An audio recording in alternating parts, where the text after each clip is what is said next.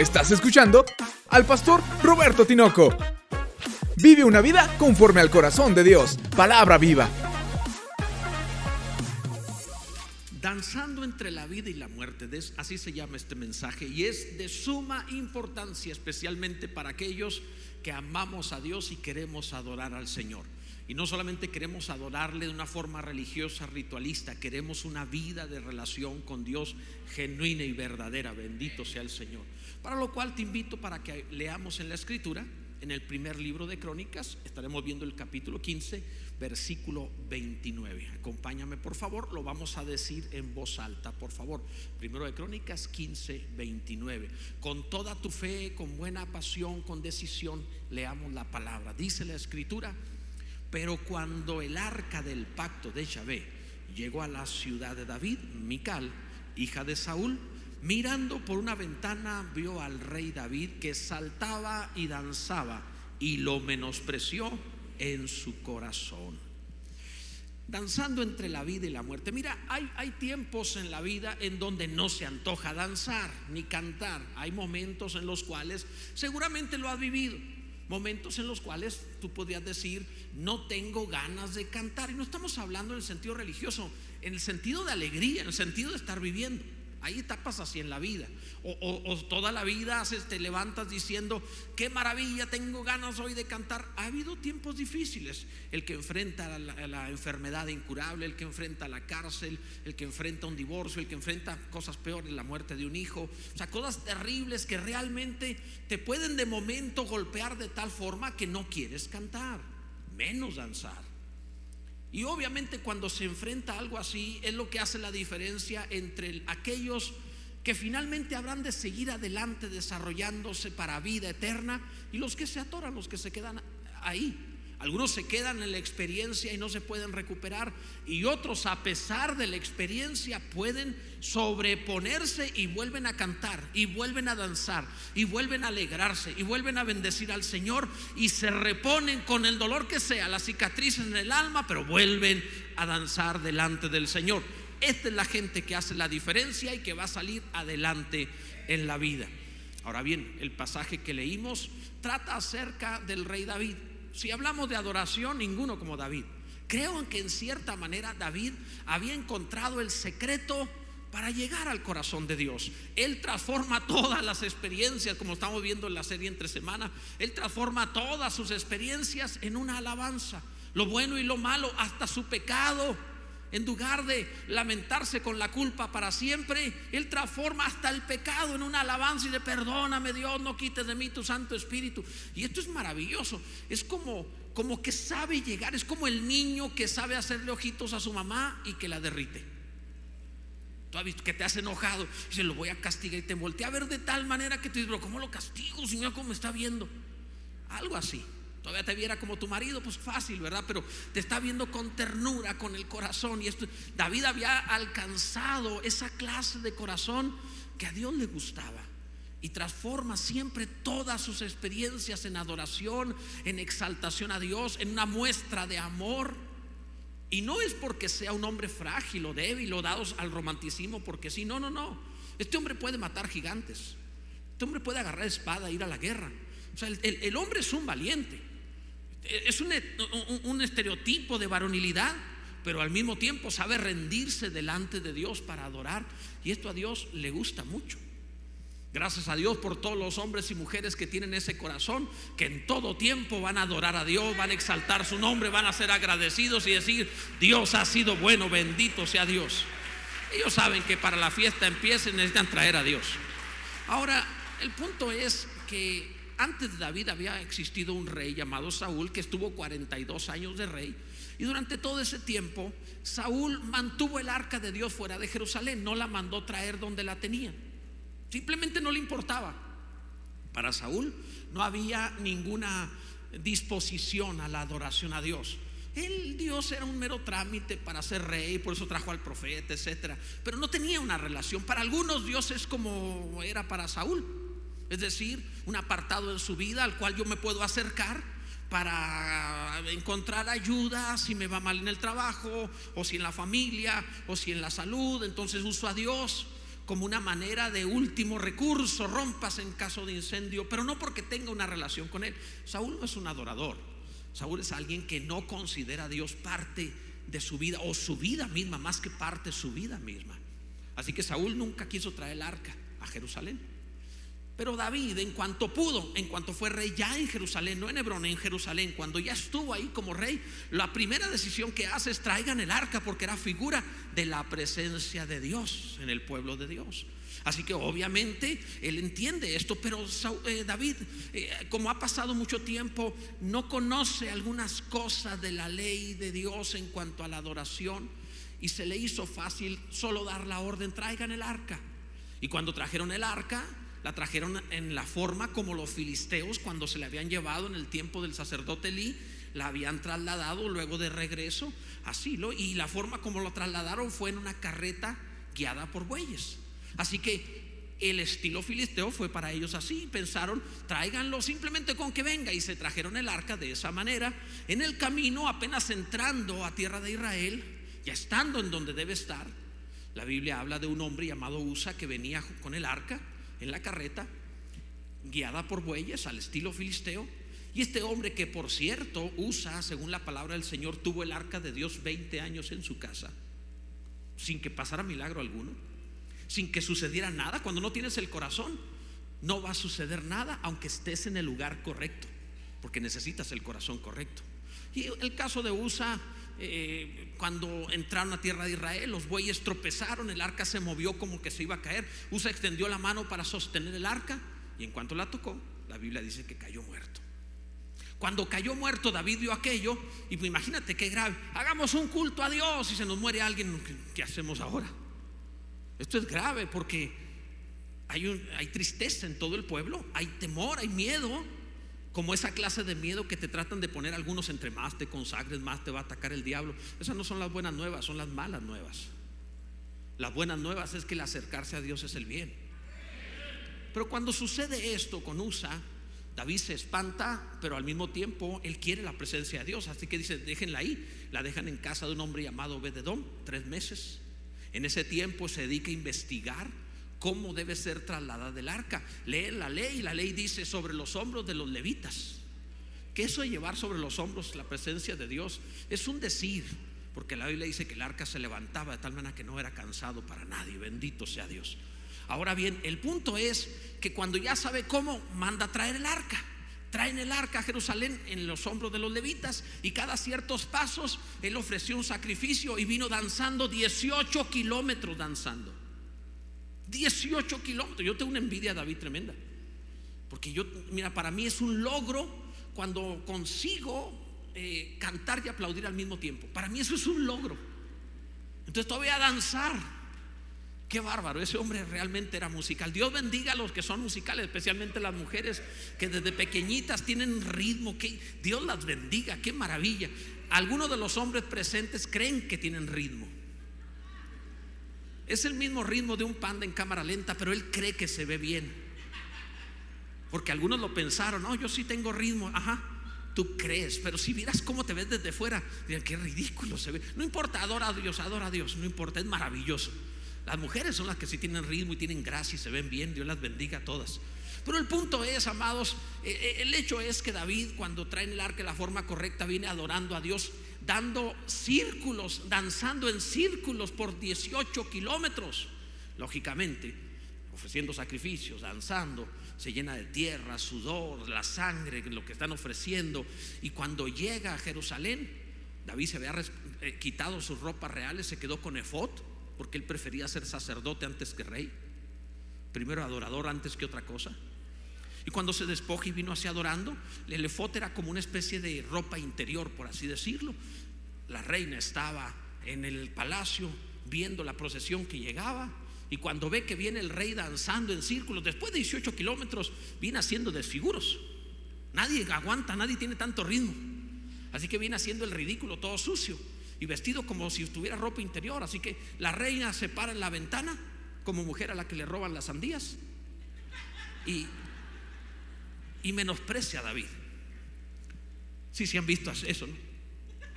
Y menosprecia a David. Y cuando menosprecia a David, ella dice cómo se ha lucido el rey como un cualquiera delante de las criadas.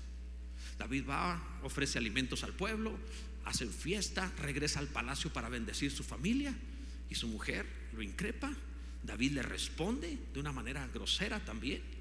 Todo el mundo trata de agarrar las palabras de David para cantar con ellas, pero fue grosero con su esposa en lo que le dijo. Eh, Dios me puso por rey en el lugar de tu padre y yo seré aún más vil delante de las criadas. O sea, lo que le está diciendo es esto.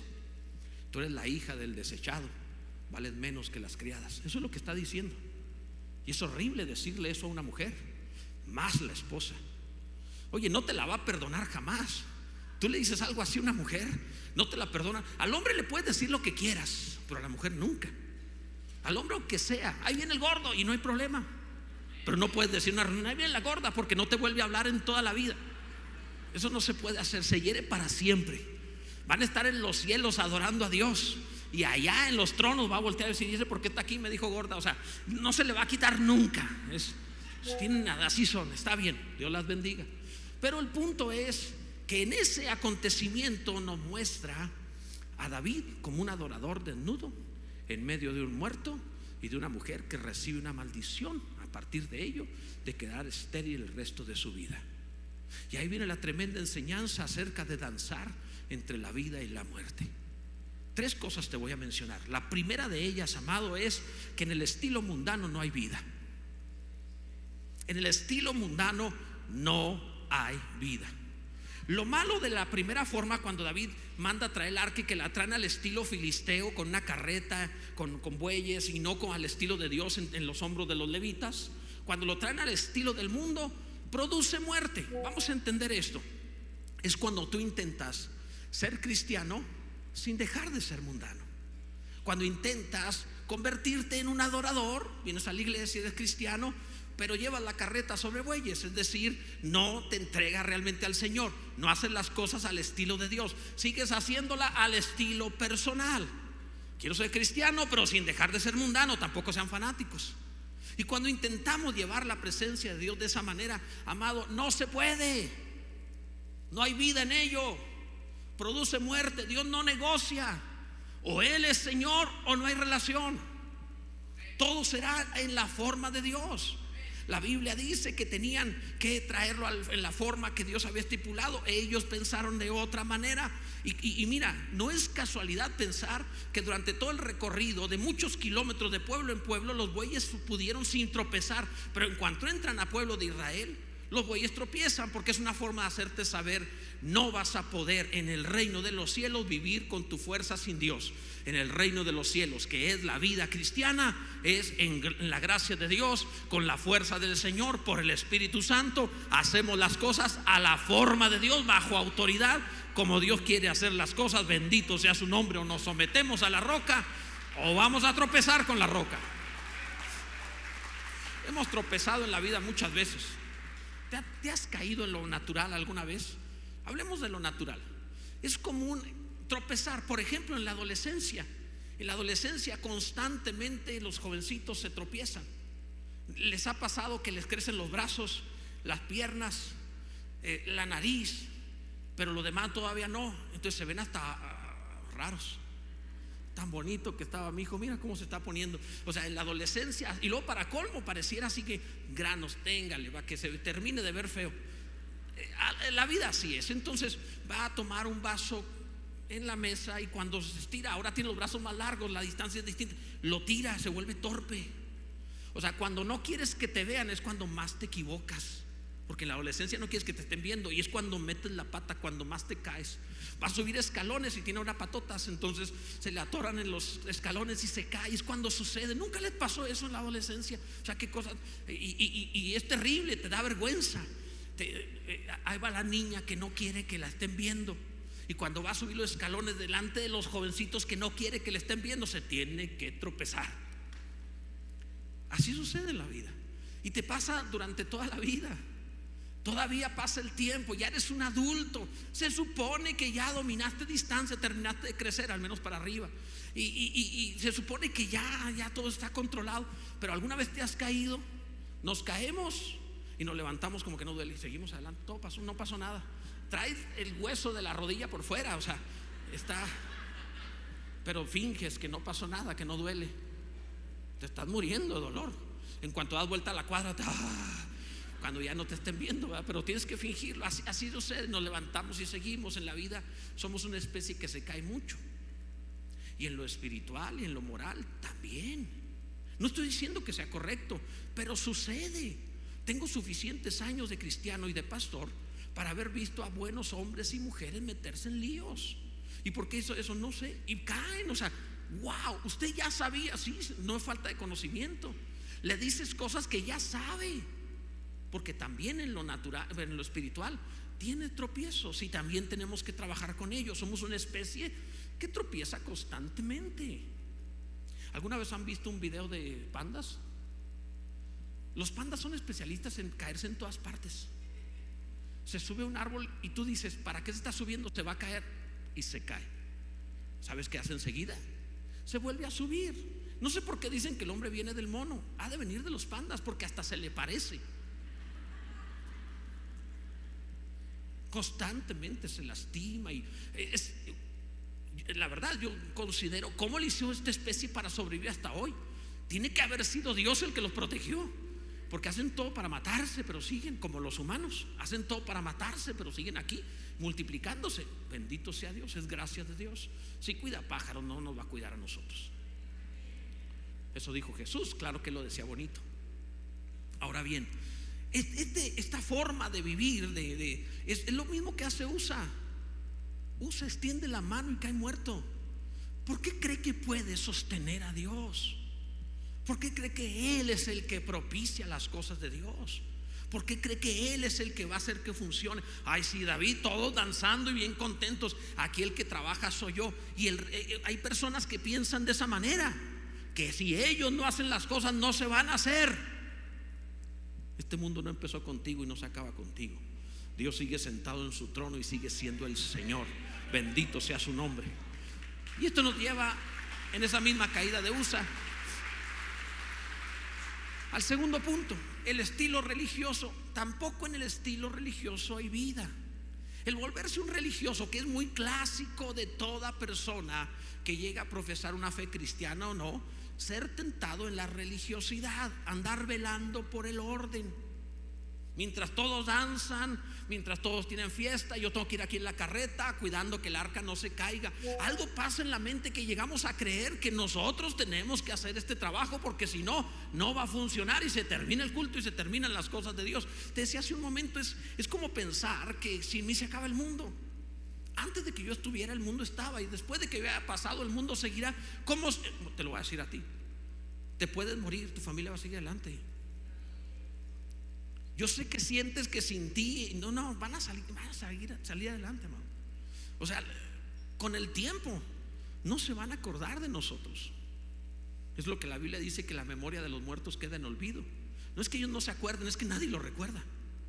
¿Quién era tu tatarabuelo? No te vas a acordar. Claro que todo el mundo va a decir que era fulano de tal, que era rey de no sé dónde, pero es puro cuento. La realidad es que no te acuerdas. Porque así funciona. Ahora, ¿no te parece absurdo que si el arca puede ir por muchos kilómetros sin tropezar en los bueyes, ¿no te parece absurdo que en cuanto entra a la tierra prometida, tropiecen como que se va a caer y crea, usa que él tiene que sostener? O sea, ¿en serio piensa esto?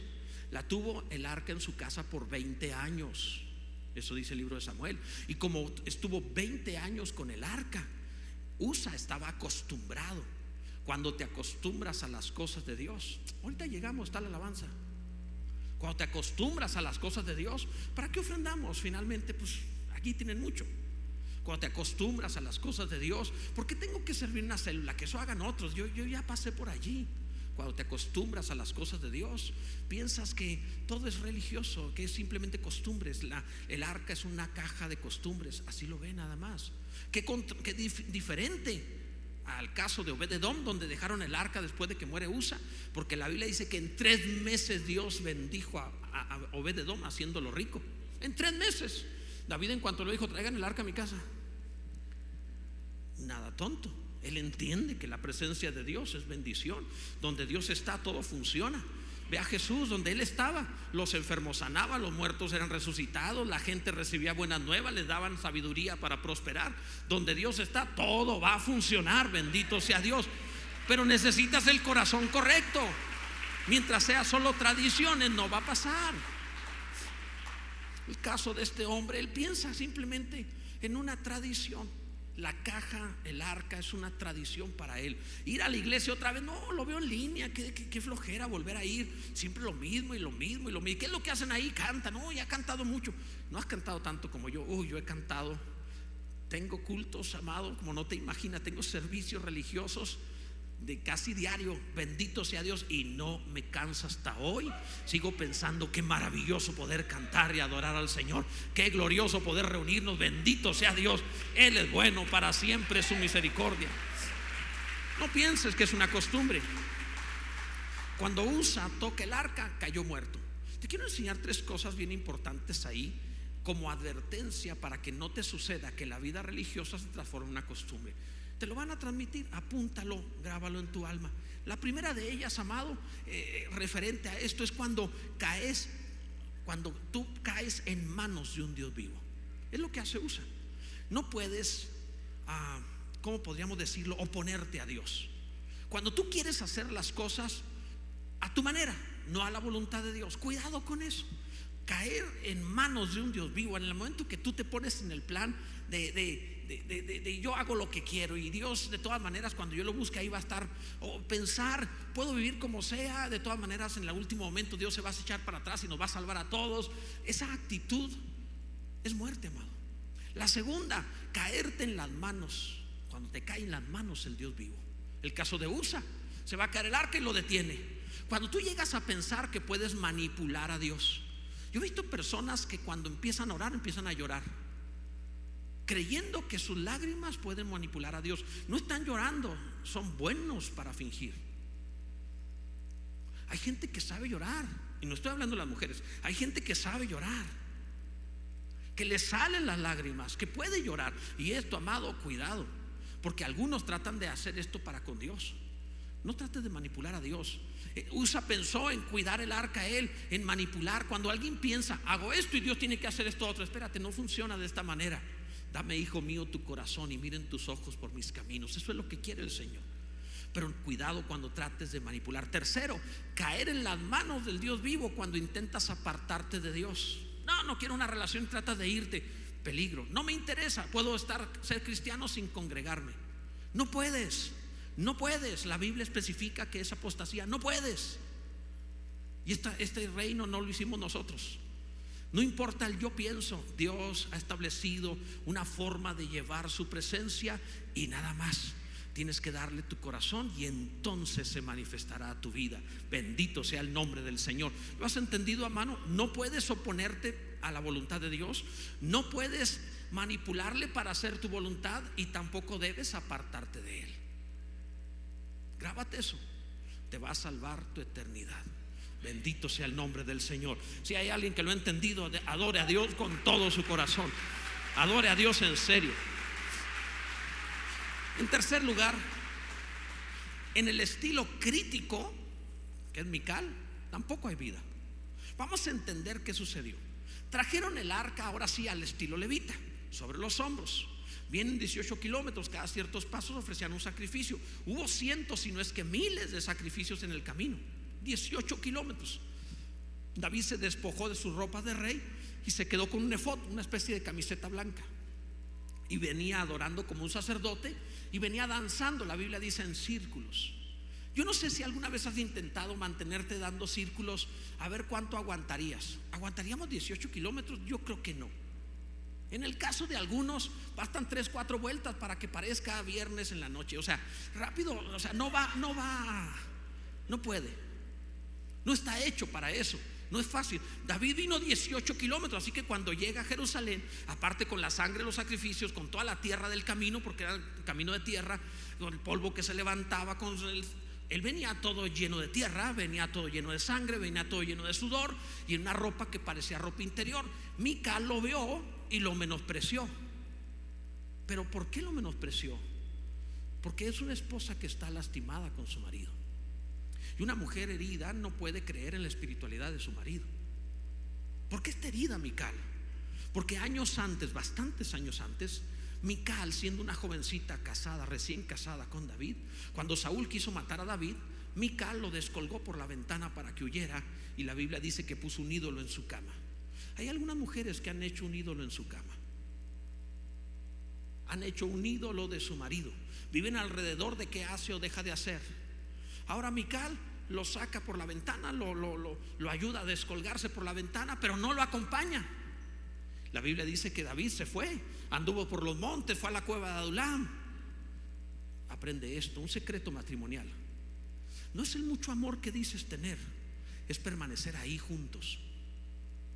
Porque si descuelgas tu amor por la ventana, un día lo vas a despreciar desde la ventana. Aprende este secreto. No puedes descolgar tu amor por la ventana, separarte y pensar, Dios nos va a restaurar. Tomémonos un tiempo en lo que Dios restaure el matrimonio. Cada vez que lo descuelgues por la ventana se termina. No hagas eso. Si David se va a, a la cueva de Adulam, Mical, vete a la cueva de Adulam. Si anda por los montes, vete con David. Sería una historia muy distinta. Pasaron los años y le llegó la noticia a Mical que David se había casado con otra mujer. Y lógicamente se le rompió el corazón a Mical. Lógicamente se sintió despreciada. Tiene toda la razón en cuanto a eso. Yo no sé si le compuso una canción.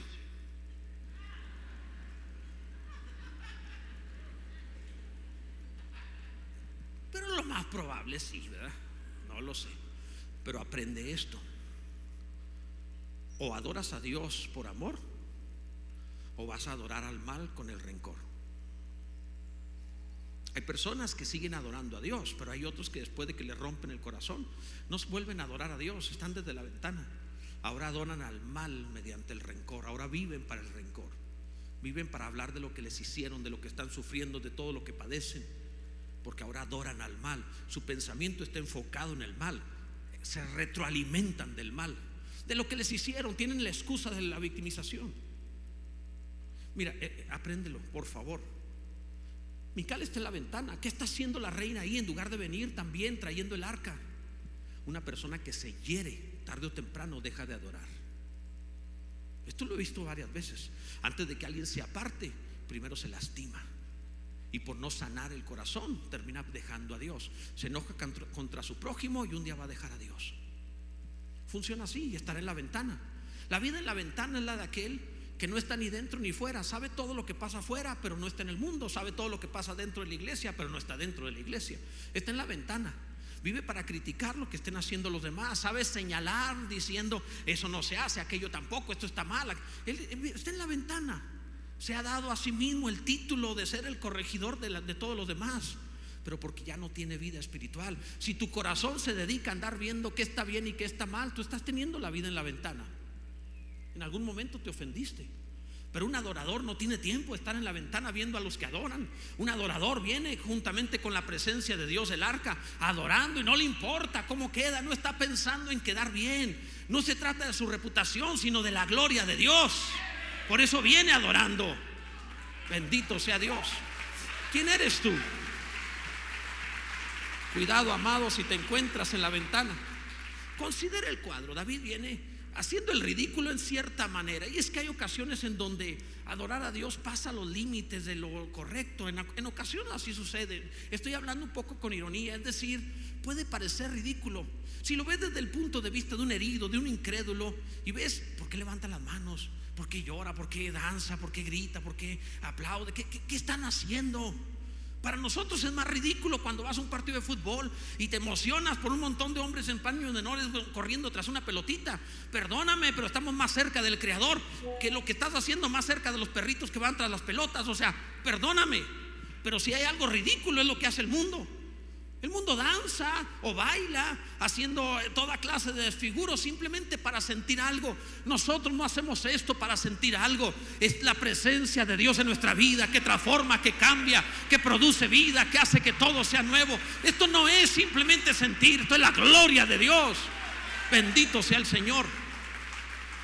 Pero la vida en la ventana va a señalar y le va a aparecer. Y, y Mical está tan molesta con David que dice, ay sí, muy espiritual. Si yo te conozco, Así dice el religioso, es un fariseo. Yo sé quién eres, cómo que eh, te pones a cantar y adorar. Yo sé que pecas, yo sé que haces esto. Yo sé quién es David. ¿Por qué viene cantando? ¿Por qué viene danzando? Si él es esto, esto y esto otro. Mical tiene una cuenta de males de quién es David, pero Dios tiene una cuenta de gracia de quién es David. Y Dios ha pasado por alto las caídas de David y le ha puesto un nombre que es el nombre después de Jesús en la Biblia. El nombre más mencionado es el de David. Porque ese es David para Dios.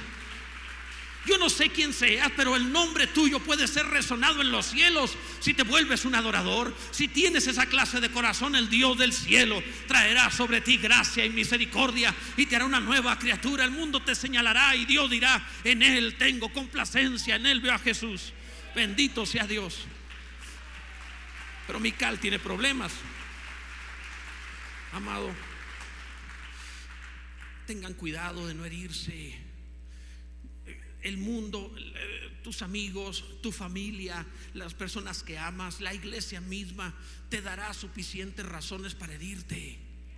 Esto es normal, esto es así, así funciona. Estar en este mundo implica que tendrás alguna cicatriz de cuando en cuando, no se puede evitar. Yo tengo una cicatriz exactamente aquí, que me rompieron el cráneo jugando básquetbol. O sea, Cualquiera pensaría, él ha de tener cicatrices de rasparse en el suelo, no por jugar básquetbol, si también chaparro.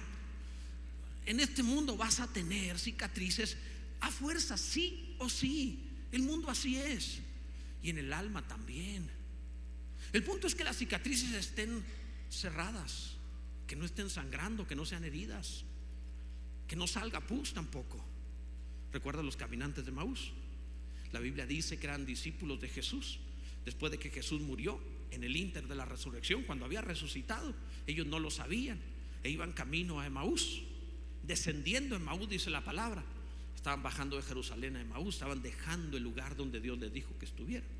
Y cuando iban descendiendo, la Biblia dice que Jesús se presentó ante ellos en otra forma para que no lo distinguieran.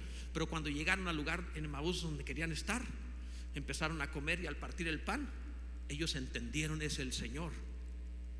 ¿Por qué razón? Porque extendió las manos y vio las cicatrices del cuerpo.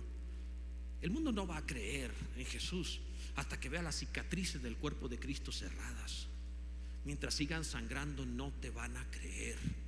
Mientras siga saliendo pus y rencor y siga saliendo la crítica de Mical diciendo no creo en David porque él es esto y lo otro, no van a poder ser adoradores de verdad. David es un hombre desnudo, un adorador desnudo. Entre un hombre muerto usa y una mujer estéril. La Biblia dice que cuando él llega al palacio, llegó a bendecir su casa. Eso hace todo hombre que conoce a Dios. Cada vez que va a su casa va para bendecirla. No usa su boca para maldecir, no usa su boca para maltratar, no es áspero con ella. ¿Ha visto la Biblia? Pablo, eh, el apóstol Pedro te dice que no seas áspero con ellas. No te lo dice Pablo, te lo dice Pedro. Pablo era soltero, así que es bien espiritual, como Cristo amó a la iglesia, vosotros amen a sus mujeres. Pero Pedro está casado y tiene suegra. Y Pedro es bien aterrizado, vive con ella sabiamente, dándole honor como a vaso más frágil, no seas áspero con ella. Es bien aterrizado, él ya trae heridas, tiene sus cicatrices. Y entiende bien esto. El punto es, lo que trato de decirte, amado, es que todo hombre que ha estado con Dios va a su casa para bendecirla. Cuando salgas de aquí tienes que ir a tu casa a bendecirla, hablar elogios. ¿Qué es bendecir? Bien decir, hablar el elogio, hablar lo correcto. La Biblia habla de que las mujeres se forman por el hablar de sus maridos. Dice la escritura, como Cristo amó a la iglesia y se entregó por ella para santificarla, habiéndola purificado por el lavamiento del agua por la palabra, a fin de presentársela por la palabra, una esposa pura, limpia, sin mancha, sin arruga, perfecta. Vosotros también amen a sus mujeres de esa forma. ¿Qué está diciendo la escritura? Que tu mujer se va formando o deformando como le hables. Se casó pensando que era genial, el que mata gigantes, el hombre que puede cantar eh, salmos y el que hace maravillas. Se enamoró de ti como un héroe de Israel. Pero si la lastimas, no vuelve a creer en ti. Se le abren los ojos y va a ver que estás feo, porque estás feo. Creo que debería abrirse los ojos a los hombres para que nos diéramos cuenta. Un día dile a Dios, ábreme los ojos para verme tal como soy. Luego cierra los amados, te vas a traumar. Pero bueno, el asunto, amado, es que eh, podemos ver eh, cómo el hablar de un hombre de Dios va a formar correctamente su familia. La va a elogiar. Sí, ok, está subiendo de peso, no digas, está subiendo de peso, no digas eso. Di, qué hermosa te ves. ¿Sabes qué hacen automático? Empieza a hermosearse más. Depende de tu boca. Tú le dices, no eres una mujer lista, eres tonta. Se va a bloquear. Si tú le dices, eres maravillosa, qué cerebro tan maravilloso tienes, se agiliza más. Y cuando menos piensas, te vas a sentir detrás tú, con menos gloria. Yo le hago la broma a la pastora y es real, de hecho, de que cuando estoy con ella me vuelve invisible. Tiene tanta gloria que me ha vuelto invisible. Cuando estamos juntos, llega la gente y la saluda a ella y yo estoy ahí parado que cree que soy su asistente o qué. Pero esto es totalmente normal, porque he dedicado casi cuatro décadas o cuatro décadas desde el noviazgo a elogiarla y a elogiarla y a elogiarla. Porque eso produce fruto de Dios. ¿Comprendes esto, amado? Mira, David regresa y cuando llega, él ha herido a Mical, lógicamente, y cuando llega a bendecir su casa, salió Mical, como te decía, como a la mujer que le robaron las sandías. Cómo se lució el rey como un cualquiera. Y David comete otro error. Ya la lastimaste, ahora la ofendes otra vez. Pues Dios me puso por rey en el lugar de tu padre a quien Dios desechó. Y todavía seré más vil y me humillaría aún más delante de las criadas. O sea, le está diciendo, eres la hija del desechado. Eres inferior a las criadas. Eso no se hace. Ya le heriste, no te justifiques. Ven delante de Dios y pide perdón y sal a bendecir, sal a elogiar sale a hablar el bien. ¿Sabían ustedes que la palabra bíblica en griego del Nuevo Testamento para alabanza es elogio?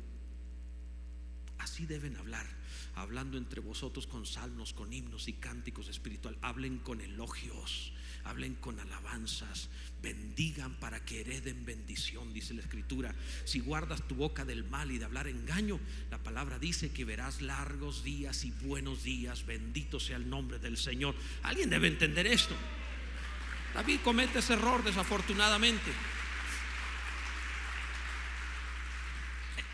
Lógicamente todo estaba mal, había herido. Eh, Mical está en la ventana, cada vez que los reyes están en las ventanas, ¿recuerda David? En las ventanas de su palacio, no están donde deben estar, no van a ver lo que deben ver y van a terminar haciendo lo que no deben hacer. Por tanto, no estés desde la ventana, tienes que estar adorando al Señor. La Biblia dice que lo menospreció en su corazón y, después de esto que David la increpó. Según él bendiciendo, porque hasta han hecho canción de eso. Yo no entiendo por qué hacer una canción de un insulto. Y todavía seré más vil porque lo hago para mi Dios. Todos se gozan. Cuando lo oigo, digo que no se dan cuenta que ofendió a su mujer en esto todavía. El resultado, la Biblia dice que vino maldición sobre Mical y ella quedó estéril el resto de su vida. Así que tienes un adorador desnudo, David, entre un muerto y un estéril. Cada vez que tú increpas a otros o señalas, pierdes fruto, te vuelves estéril. Ahora, no, no habrá la vida que deberías tener. Escucha, a Dios le gusta el lugar de en medio. ¿eh? Estuvo entre dos ladrones. Esa es la mejor adoración. Siempre está entre un muerto y un estéril entre un religioso y alguien que juzga y critica. Pero tú tienes que ser el adorador que esté en medio con un corazón desnudo delante del Señor, dispuesto a todo por Él. No eres perfecto, pero amas a Dios. Cometes errores, pero amas a Dios. Te pueden señalar como alguien que ha cometido errores, que viene haciendo el ridículo, que tiene pasado, pero adoras a Dios. Las cosas pueden no parecer lo que quisieras, pero sigues adorando a Dios. Bendito sea el nombre del Señor. No te vas a quedar ahí. Permíteme la pregunta. ¿En dónde te encuentras tú? ¿Estás en medio o a los lados? ¿Cuánto hace que el pueblo, la vida cristiana es una costumbre? Hay otro servicio. Ay, ahora me toca servir en esto. Ay, tengo que hacer tal cosa. ¿Cuánto hace que es una costumbre, usa? ¿Cuánto hace que el arca de Dios es un fastidio que tienes que sostener? No hagas eso. O quizá cuánto hace que tienes viendo a los demás. Eres la voz autorizada del cielo, el profeta de moda para juzgar al resto de los cristianos. ¿Cuánto hace que la palabra de Dios sale de tu boca para señalar el error de los demás. No tiene gracia eh, sacar el error de los demás. ¿Sabes con lo que sé después del pastorado de tantos años lo que podría decir sobre los errores? No, me podría entronizar como profeta. Hasta el puro lenguaje corporal te dice cómo andan. Aprendes. Sería tan fácil decir, este anda. Es muy fácil. Aquí entre nosotros hay alguien que ha pecado. No, fácil, fácil. Ser un diablo acusador es lo más simple del mundo. Lo difícil es ser un salvador como Jesús. Alguien que justifica, santifica, ayuda, levanta, restaura. Eso es lo complicado. Ese es nuestro trabajo. Permíteme volver a preguntar, ¿eres Susa, Mical o un adorador que está en medio? Sin importar quién eres, solo a Dios, porque aquí lo que importa es quién es Él. Ponte en pie, por favor. Permíteme una, un reto más a tu vida. Quiero hacer una cordial invitación para que rindas tu vida a Dios de todo tu corazón. No hay cristianismo sin aceptar a Jesús por Señor, sin reconocerle, dándole nuestra vida que Él es el Señor. No existe el verdadero cristianismo. Puedes tener el dogma correcto y no ser cristiano, asistir a la iglesia correcta y no ser cristiano. Lo que tú necesitas es que tu corazón se le fue dado a Dios. No estoy hablando de impecabilidad, estoy hablando del reconocimiento de la voluntad de Dios sobre tu voluntad. De eso estoy hablando, que eso te irá transformando. No hablo de madurez cristiana en este momento, estoy hablando exclusivamente de rendirte delante de Dios. Y quiero ayudarte con todo mi corazón, quiero ayudarte para que tú tengas esa clase de cristianismo genuino. Permíteme orar por ti. Quiero invitarte para que tú hoy le digas al Señor, sé el Señor de mi vida. De verdad, alguien se tuvo que ver reflejado en lo que acabo de decir. Si a ti te interesa, te ruego en el nombre del Señor que me permitas orar por ti. Ven a entregarle tu vida a Cristo Jesús como Señor. Acércate a este lugar y permíteme orar por ti. Será fundamental en lo que pasará en el resto de tu vida. No es cualquier cosa, será fundamental. Quizá estás pensando, no, no, no dejes pasar el tiempo, porque quizá este es el mayor y más importante momento de toda tu vida. Salte de tu lugar y ven hacia acá. Permíteme ayudarte, permíteme ser bendición a tu vida. Ven, acércate, acércate. Bendito sea Dios. Si estás pensándola, puede haber alguien ahí enseguida o quien te invitó, dile, acompáñame, quiero ir yo también, pero no me animo. Y vente, acércate, hay mucho lugar, acérquense. En breve se los vamos a poner con alfombra para que se tiren al suelo. Acércate, por favor, ven, ven. La estás pensando, no la pienses más, ven hacia acá. Acércate, vamos. No es ligero, es fundamental. Vamos, alguien más. Seguramente hay alguien más pensándola. Mi propósito es que tu vida sea transformada, que sea un cristianismo con toda la intención real y genuino como debe ser. Es que de verdad es tan difícil ser usa, tratar de cargar el arca, eso mata. Es tan difícil ser cristiano esforzándose, intentándolo, fingiendo. Es tan difícil eso, necesitas ser genuino. Ven a que Dios lo haga en tu vida, ríndete a Él. Ven a rendirte. Bendito sea Dios. Gloria a Dios por cada uno. El Señor es bueno. Bendito sea Dios. Acércate. Dios es maravilloso. Ustedes que han pasado al frente y si alguien más todavía la está pensando, rápido, ven hacia acá.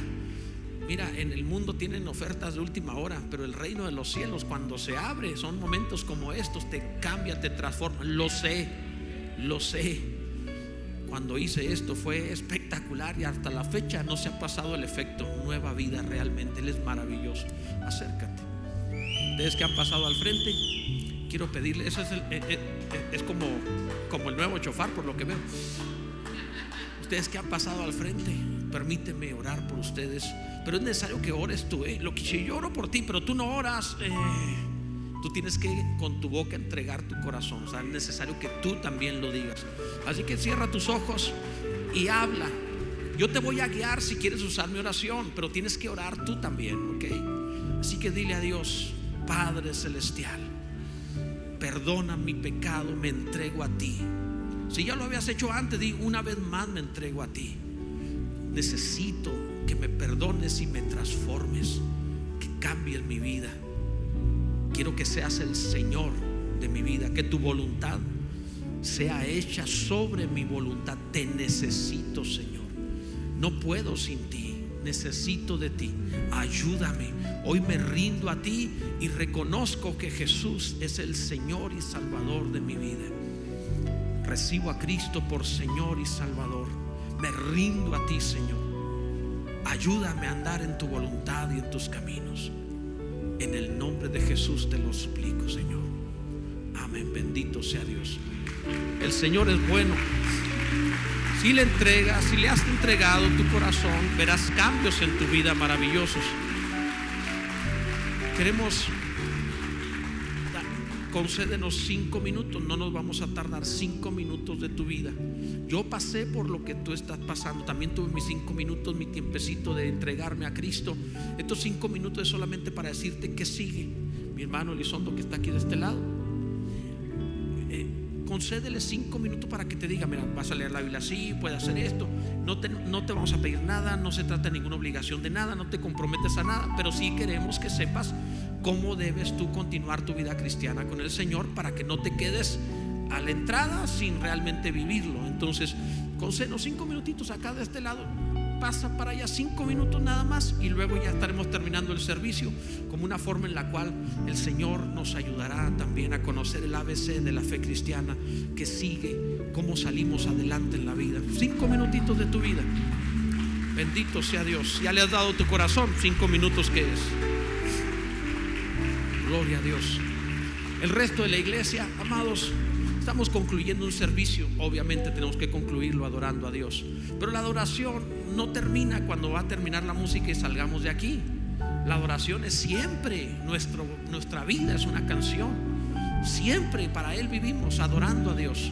Así que te ruego que con todo tu corazón cantes y con todo tu corazón vivas delante del Señor. Adoremos a Dios, amados.